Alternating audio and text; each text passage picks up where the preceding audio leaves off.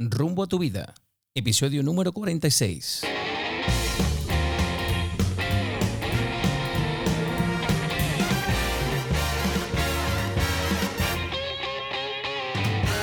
Jingle bells, jingle bells, jingle all the way. Oh, what fun it is to ride in a 57 Chevrolet. Jingle bells, jingle, jingle Hola, ¿qué tal amigos? Y bienvenidos a un nuevo episodio de Rumbo a tu vida. Fun it is to ride in a one-horse open sleigh. Dashing through the snow. Ya es Navidad en todo el mundo, como la celebráis vosotros. Seguro que haces un montón de cosas y nunca te has preguntado de dónde viene esa peculiar tradición. ¿Decorar tu casa con un árbol de Navidad o con un Belén? Quizá pones luces navideñas. ¿Te comes las 12 uvas en Nochevieja? ¿Encuentras regalos bajo el árbol el día 25 de diciembre o el 6 de enero? Oh. Sin duda, la Navidad es una de mis épocas del año preferidas. Todo se torna mágico, ves una sonrisa en las caras de la gente, nos reunimos con nuestros seres queridos y nos deseamos lo mejor para el año que comienza.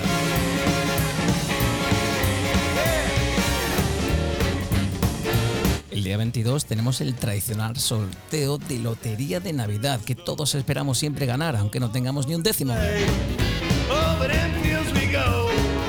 Después llega Nochebuena y nos reunimos con nuestra familia. Y si te has portado bien, puede que Papá Noel te deje algún regalito bajo el árbol.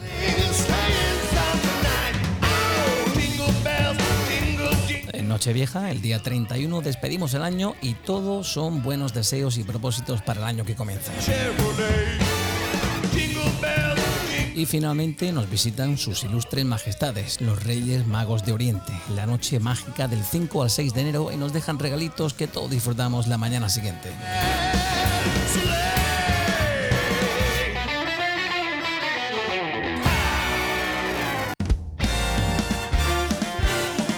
Unos días llenos de magia y tradiciones que vamos a proceder a desglosar en el episodio de hoy. Y para eso contamos con una experta en indagar en la historia de los pueblos y civilizaciones.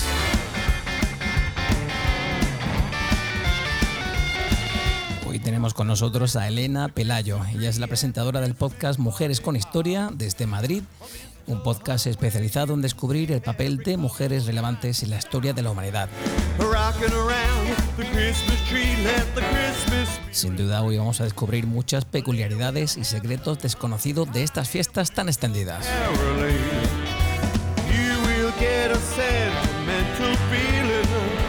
Elena Pelayo, bienvenida a Rumbo a tu vida. Feliz Navidad, ¿qué tal? ¿Cómo estás? Felices fiestas a todos, Andrew, ¿qué tal? Pues estupendamente, aquí de celebración, por lo menos lo que se puede, lo que nos dejan. Bueno, sin duda alguna la Navidad ha llegado a Madrid, pero con muchísimo coronavirus, ¿verdad? Ah, como en todas partes, por desgracia, pero bueno, poco a poco a ver qué tal va pasando la racha. A ver qué tal. Bueno, ¿qué balance haces de, de este año tan peculiar que acaba de. bueno, que llega a su fin? Buf, el balance prefiero hacerlo en enero, ya que pasen las fiestas, que empiece el nuevo año y, y ya veremos, pero vamos, ha sido bastante irregular y bueno, con sorpresas de todo tipo, la verdad. Bueno, pues si te parece, vamos al ruedo.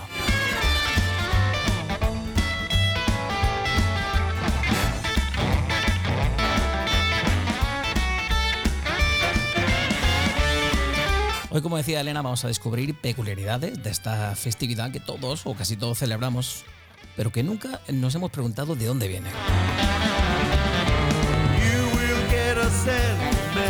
Bueno, si hablamos del origen de la Navidad, ¿os habéis preguntado alguna vez por qué la Navidad se celebra el día 25 de diciembre? Pues su origen se encuentra en las fiestas de Saturnalia. Tiene origen pagano, es un festival en honor al dios Saturno, el dios de la agricultura y la cosecha, que se celebraba en el solsticio de invierno del 17 al 23 de diciembre aproximadamente. Y es curioso saber que los antiguos cristianos se oponían a esta celebración porque las consideraban bastante desenfrenadas.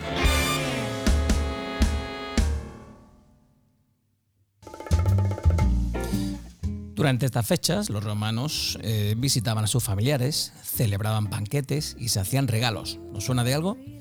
Además, se buscaba representar la igualdad que reinaba originalmente entre los hombres, así que esclavos y señores intercambiaban sus papeles durante esta época. Los esclavos podían ser servidos por sus amos, podían vestirse con su ropa, podían hablar de forma libre, y los tribunales y escuelas cerraban y no estaban permitidas las ejecuciones. Hurry. ¿Qué más nos cuentas, Elena, de esta peculiar celebración? ¿Por qué el día 25? ¿Por qué la Navidad? ¿De dónde viene todo esto? A ver, ¿por qué nació Jesús, ¿no? El 25 de diciembre. Pues a ver, es curioso porque, según comentan, no nació el 25 de diciembre, ¿vale? Se estima además que Jesús nació por primavera. Pero eh, durante el solsticio de invierno también se celebraba el, el Festival del Sol Invicto, Dies Natalis Solis Invicti, en honor al nacimiento del dios Sol Invicto, Helios, el dios del sol de los romanos. De ahí se supone que se recogió la idea de marcar este día como el nacimiento de Cristo. Esta fiesta pagana acabaría cuando el emperador Teodosio, en el siglo IV aproximadamente, establece como única religión el cristianismo niceno, reemplazando todas las celebraciones paganas por las cristianas. Y luego ya posteriormente, en el siglo V, con el Papa León Magno, fue cuando se determinó que el 25 de diciembre era la fecha para celebrar la Natividad de Cristo.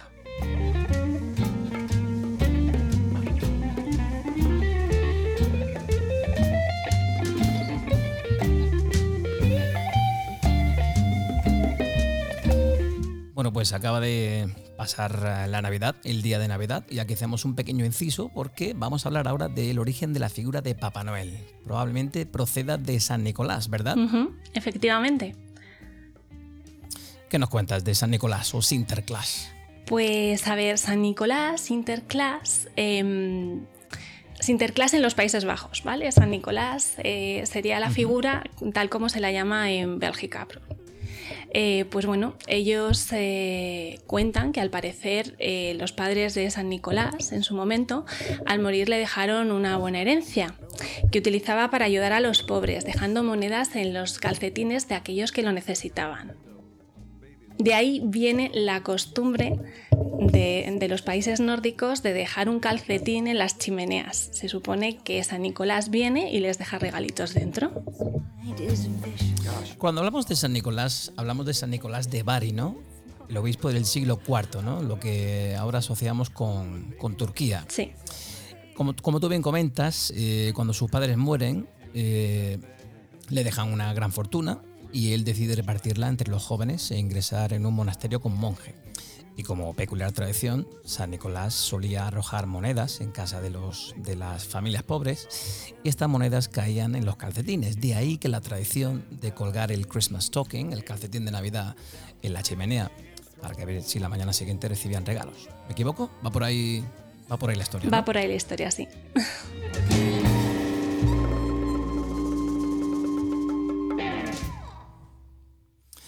Oye, Elena, cuéntanos, ¿y de dónde viene el nombre este de Sinterklaas, San Nicolás, Saint Nicholas, Santa Claus? ¿De dónde viene todo esto? Santa Claus y demás. Em, pues a ver, em, nosotros normalmente lo asociamos con, con Inglaterra, principalmente. Eh, con que tiene que ser un personaje de lo que es la cultura anglosajona. Sí que es cierto que hubo un personaje en el siglo XV que se llamaba Sir Christmas, ¿vale? Pero eh, era solamente una personificación de la Navidad. No, no representaba a ningún santo en particular, ¿vale? No llevo regalos a nadie. ¿no? Nada de nada. O sea, simplemente era como una reencarnación del espíritu navideño realmente. Lo que ocurre es que, bueno, pues el nombre fue, fue un poco derivando en otros nombres, pues por ejemplo, Father Christmas, que se, a, a alguien le sonará seguramente.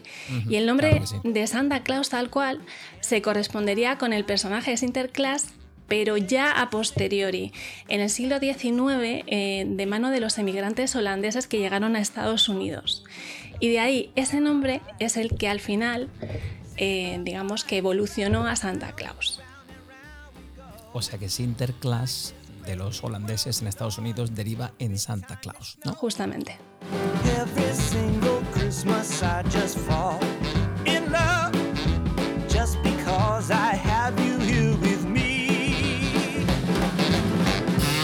Bueno, y como, como hablamos de simbología navideña y cristiana en este caso, aunque todo esto proviene de una fiesta pagana, como acabamos de decir, ¿nos puedes hablar de cuál fue la primera representación del Belén o del nacimiento? Pues, a ver, la primera representación de Belén, de nacimiento, que históricamente se, se recoge, dicen que fue realizada por San Francisco de Asís en 1223, en una cueva cerquita de la ermita de San Grecchio, en la provincia de Umbría, en Italia.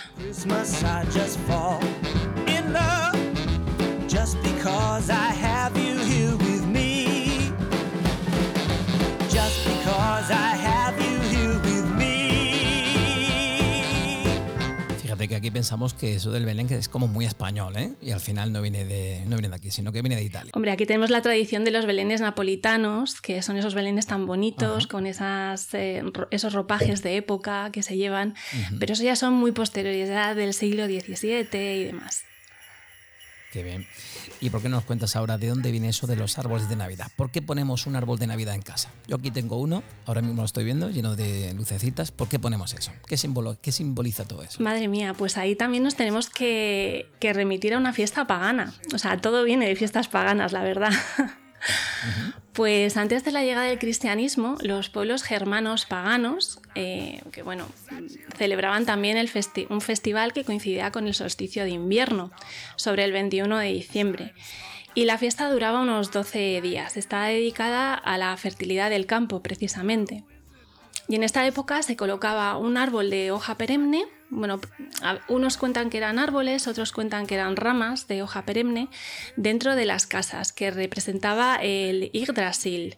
Que bueno, si alguien conoce la mitología nórdica, pues le sonará de algo. Y es el árbol de la vida, que representa el universo dentro de, esa mitología. Entonces, pues bueno, el árbol de Navidad se supone que, que representa pues eso mismo, un árbol de la vida. Y tal como lo conocemos eh, hoy en día, po- proviene de Alemania. Y bueno, poco a poco se iría expandiendo por el norte de Europa hasta nuestros días.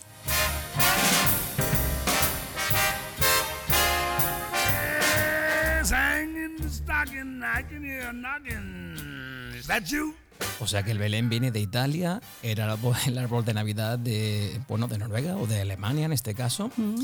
¿No ¿Puede haber algo más español que eso de tomarnos las 12 uvas? ¿Por qué tomamos 12 uvas, Elena, y desde cuándo lo hacemos? Cuéntanos. Hombre, pues fíjate, eso sí es, eso es Made in Spain, eso sí que no lo hemos Bien, importado. bien, bien. De hecho, lo hemos exportado a otros países de Latinoamérica, curiosamente.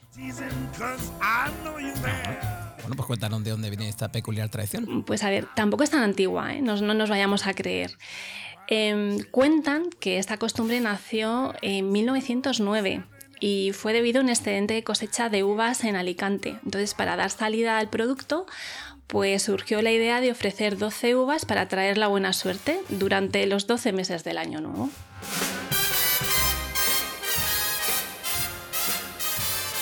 Please, I please,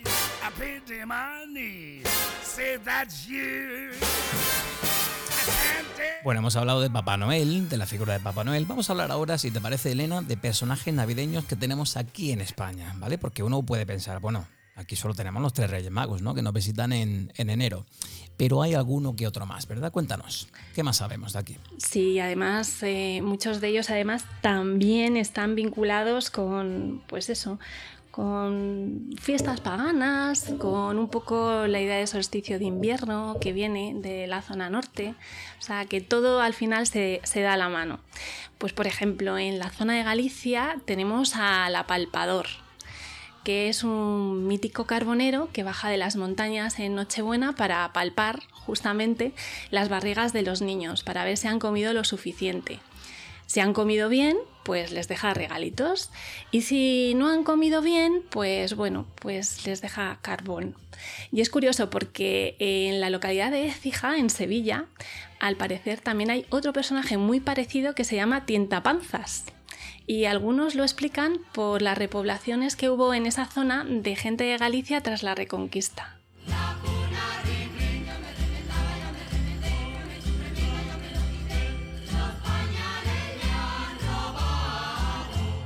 El panzas, eso lo había escuchado yo. Oye, también me suena a mí eso del olenchero. Cuéntanos el olenchero, ¿de dónde viene este personaje? Del olenchero, pues bueno, nuestros amigos del País Vasco lo conocen, vamos, segurísimo.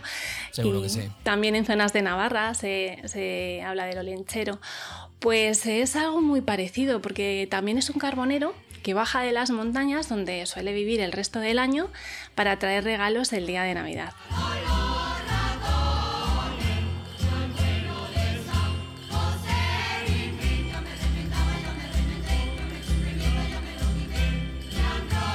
¿Te suena eso del esteru y la viejanera? Hombre, a mí por la parte que me toca, la tierruca, pues sí. Lo único que sí quiere decir que el Esteru eh, se parece también a otro personaje que también lo hay en Asturias. Eh, el Esteru es más bien de Cantabria, ¿vale? Y lo que vienen diciendo es que ahora mismo hay como cierta tendencia a recoger tradiciones, a recuperar esas tradiciones que teníamos en ciertas zonas y que bueno, han sido en cierta medida eh, suplantadas por tradiciones pues más bien pues eso, globalizadoras y demás, pues que Papá Noel no es Anglosajonas casi, ¿no? Claro, que no es tan nuestro Papá Noel como a lo mejor pues el estero, el olenchero. Y bueno, el estero pues igual. Eh, sería de Cantabria y es un leñador. Este no es, no es un carbonero, es un leñador que también baja de las montañas de Comillas, que yo conozco esa zona y me imagino que será del Monte Corona porque otras montañas por allí no hay, acompañado de su burro para repartir regalos entre los niños. Pero aquí tenemos otro personaje, este no es tan simpático. Cuéntanos. Es la La viejanera. viejanera. La viejanera eh, lo recoge además eh, Javier Prado, que es autor de un libro de monstruos ibéricos, ogros y asustaniños españoles. Te lo recomiendo, Andrew, porque es muy interesante. Es una Ajá, anciana eh, alta, muy delgada, que se cuela por, la, por, las, por las entradas de la casa, las, las rendijas, las chimeneas, las ventanas que dejemos mal cerradas, el 31 de diciembre por la noche para comprobar las barrigas de los niños. Si alguno se encuentra con la barriga un poco llena, esto es un poco cuento de terror, pero es que es lo que hay. Vale, vale, vale. Poco gore esto. Sí, un poco gore. Eh, pues bueno, le abría la panza con una horca que siempre llevaba y se lo zampaba. Otras versiones, pues bueno, lo que dicen es que simplemente la vieja nera eh, les quitaba los ahorros, ¿vale? Y bueno, dicen que hasta los años 60 se recogen testimonios de que en algunos pueblos eh, aparecía esta figura. O sea, había- era gente disfrazada del pueblo, indudablemente, que bueno, aparecía la vieja nera y se paseaba por el pueblo con un cubo lleno de sangre de animal asustando a los niños.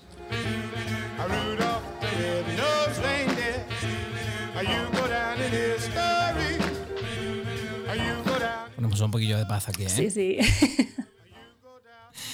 Nos queda un personaje peculiar, ¿no? El cagatío. ¿Qué nos dices del cagatío? El cagatío, sí. Pues bueno, el origen de este personaje, como veníamos diciendo, está relacionado con las fiestas del solsticio de invierno y además, pues bueno, eh, se suele recoger eh, en Cataluña, en la zona de, Francia, que, que linda con Cataluña, incluso en otras zonas de Aragón.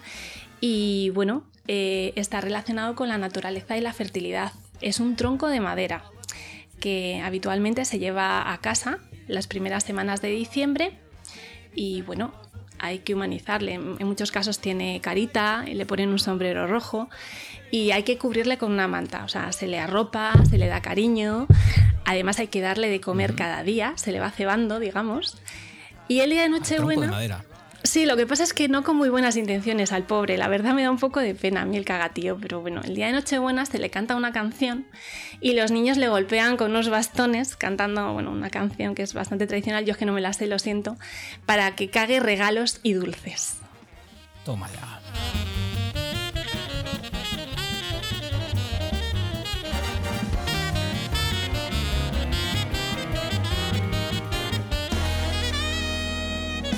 Fíjate que ese es el que más se parece al origen pagano de la Navidad, ¿verdad? Sí, la verdad es que, bueno, El lo que es este personificar último, el árbol al final. Bueno, pero también el tronco de madera tiene sentido, ¿no? La tradición anglosajona, eso del Yule log, ¿no? El tronco este que, que es tradicional eh, comer en modo de dulce, también como que se mezcla un poquito aquí todo. Justo. Bueno, si te parece, Elena, vamos a hablar ahora de curiosidades en otros países, de los usos, costumbres y tradiciones en otros países, ¿vale? Hablamos siempre de países cristianos, ¿no? Porque la Navidad Hoy en día es una festividad cristiana, no en su origen, ya repetimos, eh, festividad pagana. Vamos a hablar de Bélgica, Países Bajos y norte de Francia. ¿Qué tradiciones peculiares tienen en estos países? ¿Qué nos puedes contar, Elena? Pues a ver, la verdad es que su Navidad es bastante similar a la, a la nuestra, sorprendentemente. Podríamos pensar que no, pero es que tienen, Pero sin uvas, ¿no? sí, sí, tienen hasta Día de Reyes.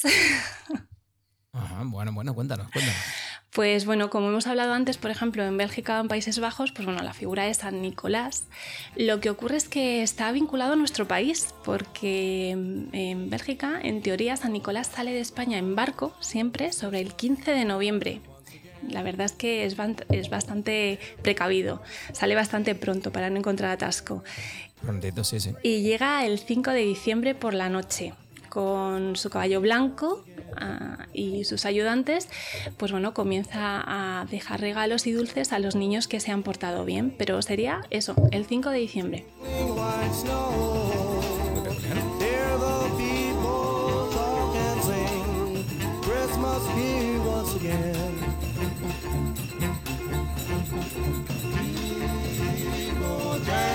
Oye, ¿qué hacen en la zona de Flandes en, en Año Nuevo? ¿Qué nos puedes contar de, de esa zona? Pues bueno, ahí tienen una costumbre, yo creo que es una costumbre muy bonita, la verdad. Podríamos adoptarla, ¿por qué no? Igual que nos hemos traído a Santa Claus, nos traemos también esta, esta costumbre. Pues bueno, los niños preparan una carta de buenos deseos para los abuelos y para sus padrinos, que bueno, normalmente pues es recompensada con algún que otro dinerillo por ahí.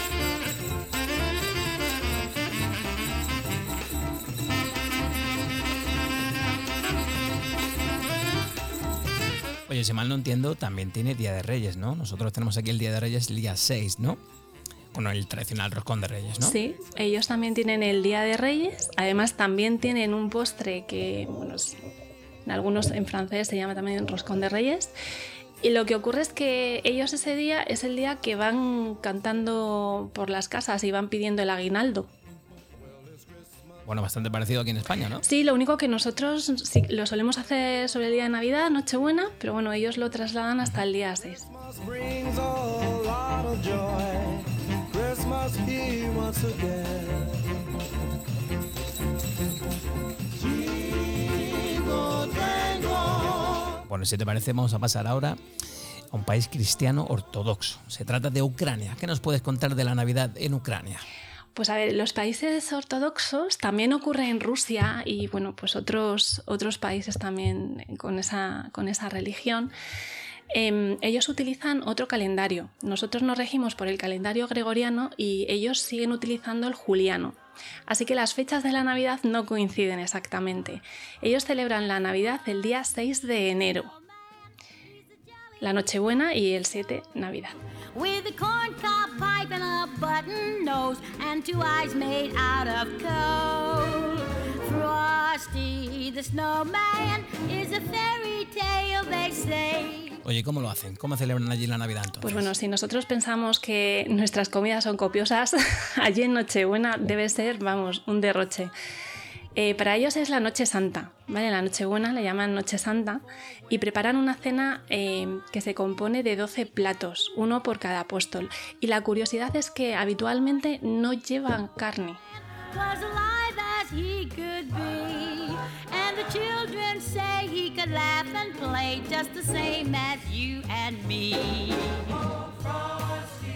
He escuchado bien, 12 platos. 12 platos, ni más ni menos. 12 ¿eh? ¿Qué te parece? Uno por cada apóstol, nos dices. Bueno, me parece que es un homenaje eh, importante. ¿eh? Aunque sean vegetarianos, ¿Y ¿verdad? qué hacen las familias allí?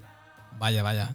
Oye, ¿y cómo, cómo qué hacen las familias cuando se reúnen? ¿Qué es lo que suelen hacer? Pues bueno, em, allí como aquí, como en todas partes, pues bueno, solemos tener siempre muy presente a la gente que, que ese año no está, que no puede compartirlo con nosotros. Y bueno, les preparan un riconcito especial en la casa con las fotos, les ponen sal, pan y una copa de aguardiente, como una vela encendida también para que lo celebren con ellos.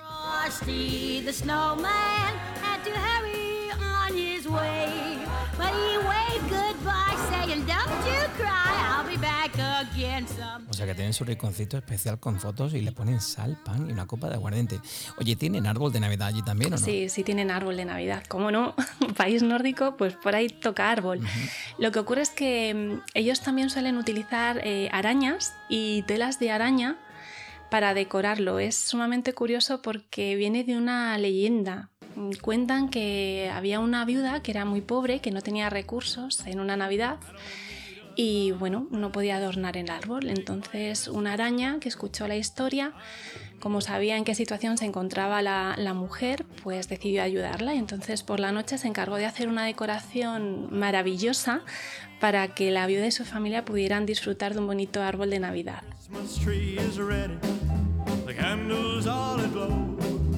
But with my baby far away, the good is a mistletoe. Oh, Santa, hear my plea.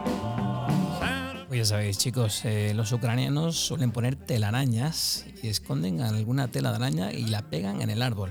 Así que quien la encuentre, buena suerte tiene, ¿no? Efectivamente.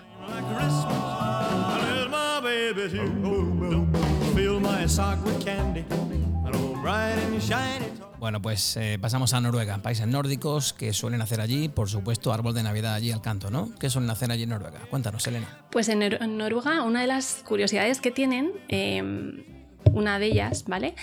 Que todavía en algunos casos se, mantiene, es que esconden todas las escobas. Todas las escobas de la casa están escondidas en Navidad. Porque pensaban que, bueno, que eran, eh, eran aprovechadas para las brujas, por las brujas y los malos espíritus, para volar y expandir el mal. Así que, pues nada, si las escondes no las encuentran, así que no pueden hacer eso.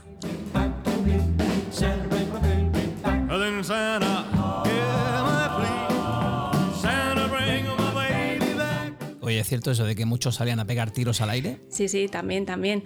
Justamente para espantar a esas brujas y a esos espíritus que andaban por ahí volando. Eso es más de Halloween, ¿no? Que de Navidad. No sé, yo es que lo veo casi más americano, fíjate. Mamacita,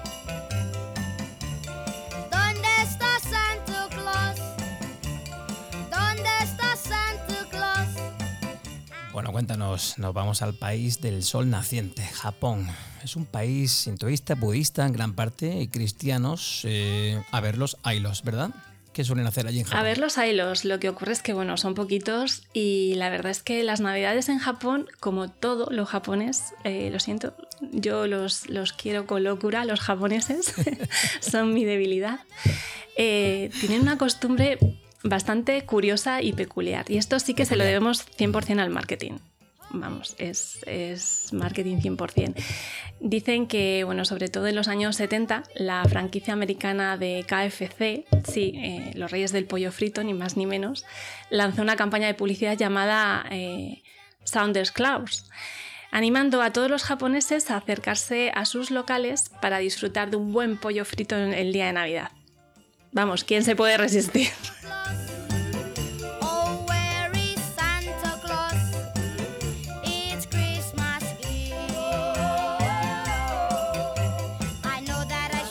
O sea, nos estás diciendo que en Japón comen KFC, pollo frito por Navidad. Sí, sí, o sea, y además es real. Y bueno, quien sea un poco fan de- del anime seguramente habrá visto algún capítulo de alguna de las series que ocurre en Navidad y aparecerá seguramente cerca de alguna tienda de KFC. Oh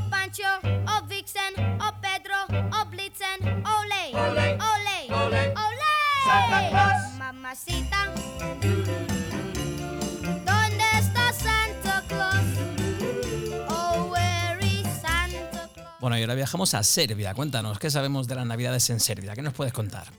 Al parecer, eh, dos domingos antes de Navidad, eh, los niños de la casa atan a su madre, a su santa madre, y le preguntan, Día de la Madre, Día de la Madre, ¿qué harás eh, para que te dejemos libre? Y claro, para lograr la liberación, pues le toca a la madre, una vez desatada, pues repartir los regalos entre los niños.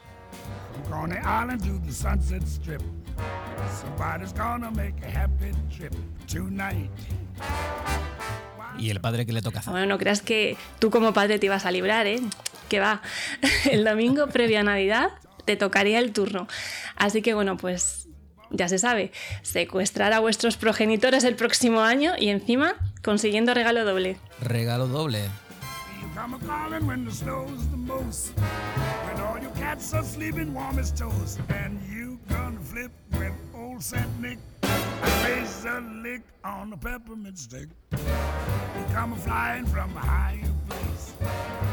Bueno, de Serbia viajamos a Italia, país que creemos que conocemos, pero mm, lo justito. Cuéntanos cómo eh, nuestros vecinos mediterráneos celebran la Navidad, Elena. Pues a ver, los italianos tienen a una, a una bruja buena, por llamarlo de, de algún modo. Tienen la figura de la Befana, que entrega los regalos a los niños el- la noche del 6 de enero. La Befana es una anciana que vuela en escoba, pero no es bruja, ¿eh? ni es mala, ni nada. Además siempre está sonriendo y reparte regalos y dulces a los niños, a los que han sido buenos, claro, a los malos, como no, como aquí, pues una ración de carbón.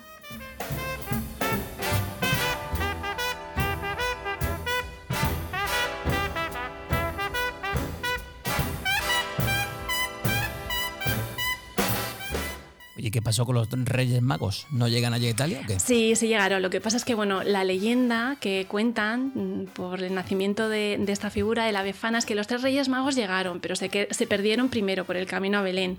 Entonces la Befana fue que les indicó el camino correcto. Entonces, pues bueno, les regaló también dulces, carbón para calentarse durante el camino. Ellos se lo agradecieron y le dijeron que si quería ir con ellos al portal, pero ello- ella en principio declinó la oferta, pero luego se arrepintió, salió corriendo a buscarles, pero ya, ya no los encontró. Entonces, pues bueno, volvió a su casa y como muestra de arrepentimiento, según volvía, iba repartiendo dulces a todos los niños que se encontraba por el camino.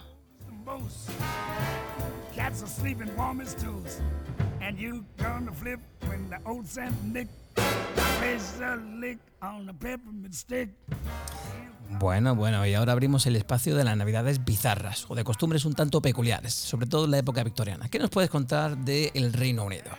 Pues eh, aquí hay un par de cositas muy, muy curiosas, la verdad.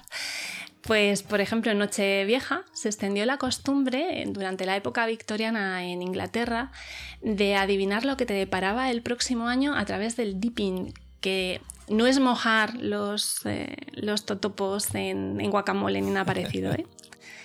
Sería abrir Ajá. al azar la Biblia y señalar un pasaje. Bueno, pues el texto que tú eliges, ese es la predicción para el año nuevo.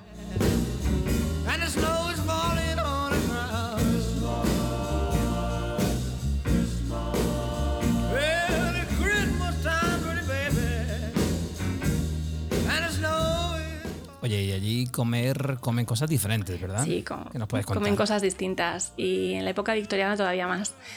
En esa época tenían costumbre de regalar un tradicional pastel de carne.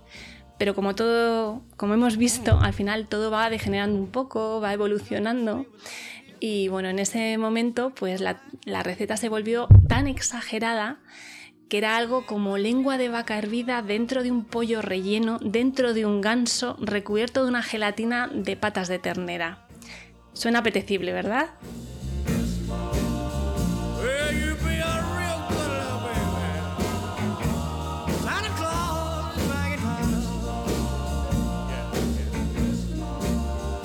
Mejor no te digo lo que estoy pensando ahora, ¿eh?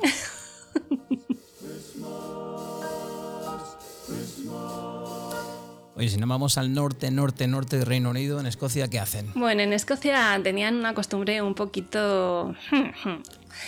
Eh, ellos pensaban que la persona que debía entrar primero en una casa el primer día del año debía ser un hombre, porque si era una mujer traía mala suerte. Uy, uy, uy.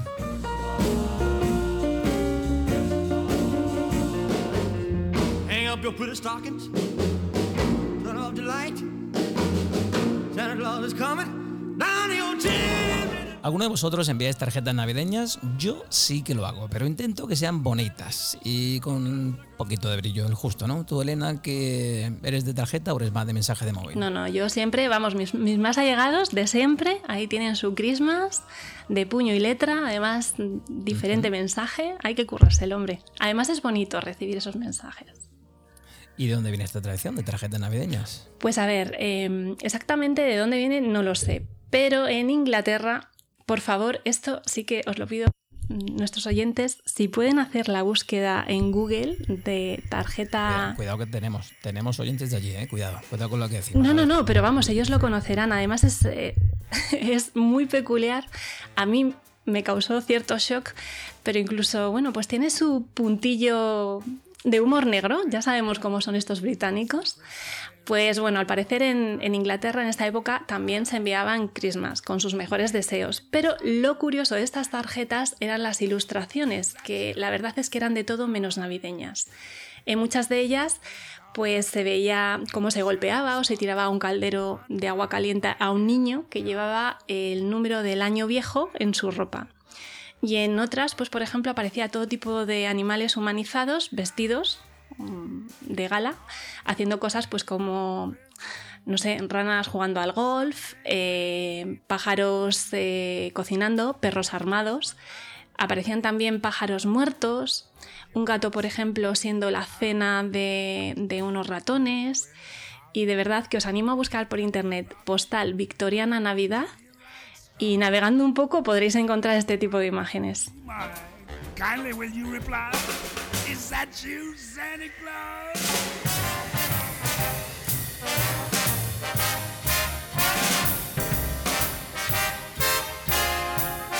No estoy seguro de eso, ¿eh?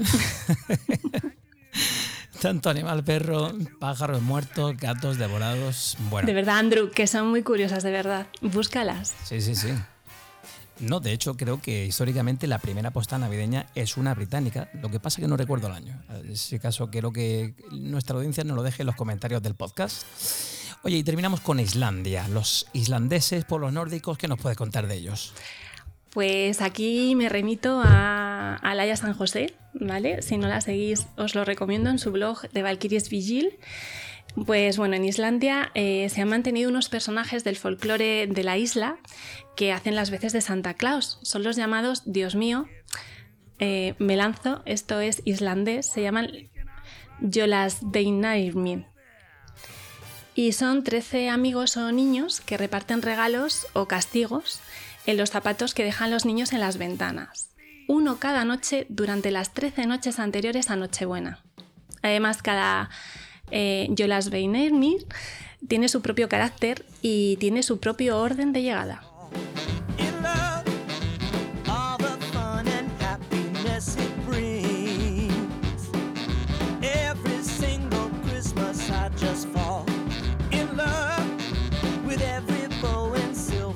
Me tienes intrigado. ¿Qué más nos cuentas de, de Islandia? Pues bueno, también dicen que, estos personajes eh, los describen como seres bromistas, otros como si fueran ladronzuelos, y tradicionalmente eh, se decía que eran hijos de Grilla, que es una ogra que vivía en las montañas y se dedicaba a hervir en un caldero a niños que se hubieran portado mal, a los que liberaba si se arrepentían. Además, Grilla y sus hijos vivían junto a un gato negro que se comía a todos aquellos que no hubieran recibido como regalo ropa nueva en Navidad.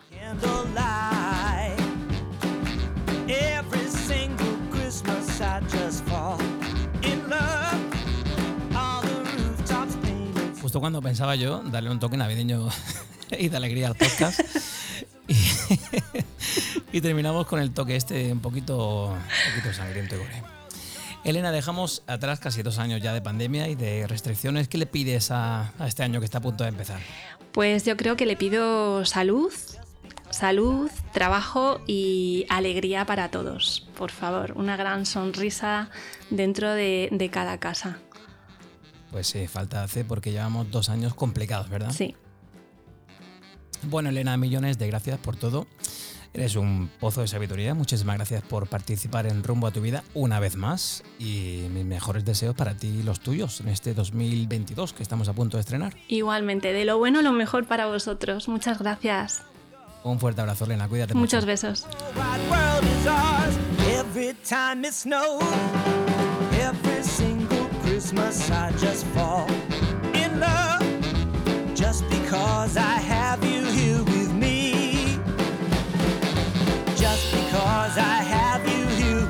Pues ahí dejamos un podcast en torno a tradiciones, curiosidades navideñas con Elena Pelayo del podcast Mujeres con Historia desde Madrid. Eh, de nuevo, muchísimas gracias a Elena Pelayo. Eh, gracias por prestarnos su tiempo y sobre todo su sabiduría. Ya sabéis, chicos, que nos podéis encontrar en redes sociales. Estamos en Twitter como Rumbo Tú. También estamos en Facebook y en Instagram como Rumbo a tu Vida. Lo podéis encontrar también en Instagram, eh, perdón, en Clubhouse. Y si queréis hacernos eh, partícipes de vuestras opiniones, lo podéis hacer en bien comentarios del el podcast en Spotify o cualquier otra plataforma. O también os podéis enviar un correo electrónico a rumboatuvida.gmail.com. Sin más por el momento, solo me queda desearos una muy feliz Navidad y muchísimas gracias por estar ahí. Hasta muy pronto.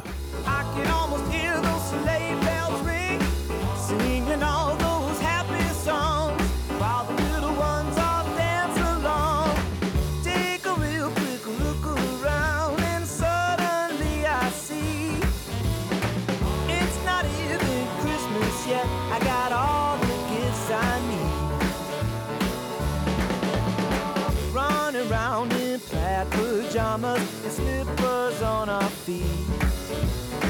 Mama takes that photograph while we all talk through our teeth.